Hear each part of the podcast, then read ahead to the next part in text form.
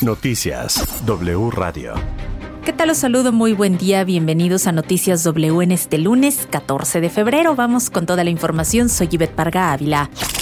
José Ramón López Beltrán y su esposa Carolyn Adams rompen el silencio. El hijo mayor del presidente Andrés Manuel López Obrador señaló que sus ingresos provienen 100% de su trabajo, por lo que rechazó que exista conflicto de interés o tenga injerencia en el gobierno de México. En un comunicado explicó que actualmente y desde el 2020 trabaja como asesor legal de desarrollo y construcción para la empresa privada Kate Partners en Houston. Pidió que se respete la vida de él y de su familia. Por su parte, Adams, ciudadana estadounidense de origen brasileño, afirmó que es falsa toda vinculación que se ha hecho de ella y su familia con la compañía Baker Hughes por el caso de la casa rentada en Houston. Aseguró tener todas las pruebas a su disposición para probarlo y dijo estar dispuesta a entregarlas a las autoridades correspondientes.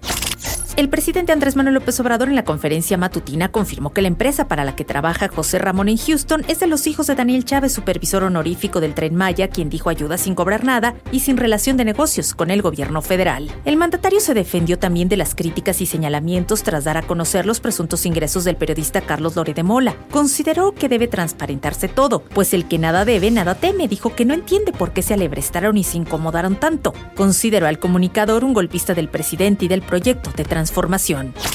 Este lunes, por quinta ocasión, la Fiscalía General de la República buscará imputar a Ricardo Anaya, ex candidato presidencial por asociación delictosa, cohecho y operaciones con recursos de procedencia ilícita, por supuestamente recibir sobornos para votar a favor de la reforma energética de Enrique Peña Nieto. Está citado a comparecer ante un juez de control con sede en el reclusorio norte para esta audiencia inicial. Sigue la violencia en el país. En Oaxaca, un grupo de hombres armados atentó contra la vida del presidente municipal de San Pedro, Tapanatepec, Humberto Parrazales, del partido Morena, sobre la carretera federal 200 en el tramo Tapanatepec-Arriaga, donde se reportó un saldo de un muerto y tres heridos.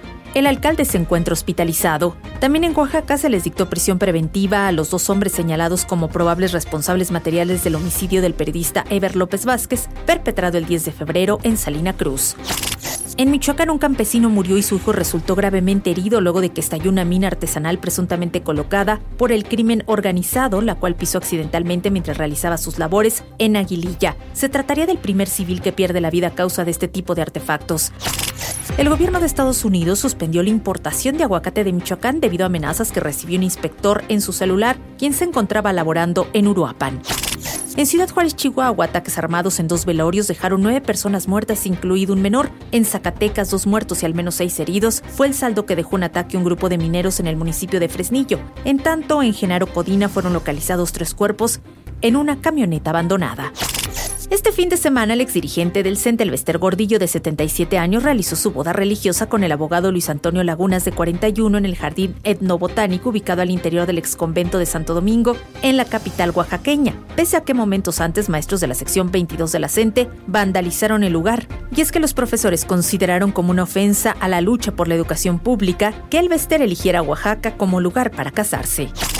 En temas de la pandemia, la Secretaría de Salud reportó 122 muertes más por COVID-19 en México, sumó 8.854 contagios más y estima en 107.652 los casos activos. El secretario de Salud Jorge Alcocer pronosticó que la inmunidad contra el coronavirus en México estará pronto en su nivel más alto ante el aumento continuo en la tasa de vacunación y los altos niveles de inmunidad poblacional adquirida por la infección. Refirió que pensar en un escenario con cero COVID no parece ser a corto plazo, pero hay indicios de un mundo post-pandemia. En la Ciudad de México, a partir de este lunes, se aplica la vacuna de refuerzo a personas de 30 a 39 años de edad. De todas las alcaldías en 10 sedes se suministrarán las dosis de AstraZeneca y Sputnik V. En el Estado de México, también desde hoy se aplica el refuerzo para este grupo de edad en 70 municipios. En temas internacionales, Estados Unidos reiteró que Rusia podría invadir Ucrania en cualquier momento tras el fracaso de los últimos esfuerzos diplomáticos. El presidente Joe Biden habló ayer con su par ucraniano Volodymyr Zelensky. Ambos acordaron insistir con la diplomacia y la disuasión. Zelensky lo invitó a visitar Kiev en los próximos días. El sábado Biden conversó también con Vladimir Putin y le advirtió que si bien Washington seguía preparado para participar en la diplomacia en coordinación con sus aliados, también estaba preparado para otros escenarios y respondería con decisión e impondrá costos rápidos y severos a Rusia si invade Ucrania. La Embajada de México en Ucrania pidió a los conacionales que habitan el país valorar su estancia ante un posible conflicto armado con Rusia. Se les pide estar informados sobre esta situación. El canciller Marcelo Ebrard refirió que la embajada tiene registradas a 98 familias mexicanas que residen en Ucrania y se está en comunicación con ellas para cualquier apoyo que requieran. En los deportes, con una dramática remontada final, Los Ángeles Rams vencieron este domingo 23-20 a los Bengals de Cincinnati y conquistaron el segundo título de Super Bowl de su historia en el SoFi Stadium ante más de 70.000 espectadores. En el esperado espectáculo del medio tiempo del Supertazón 56 se presentaron Mary J. Blige, Dr. Dre, Eminem, Kendrick Lamar, Snoop Dogg y como invitado especial 50 Cent. Eminem se arrodilló durante su actuación para recordar y homenajear al exjugador de los 49 Colin Kaepernick, quien comenzó el movimiento de las protestas en la NFL contra el racismo y el abuso policial.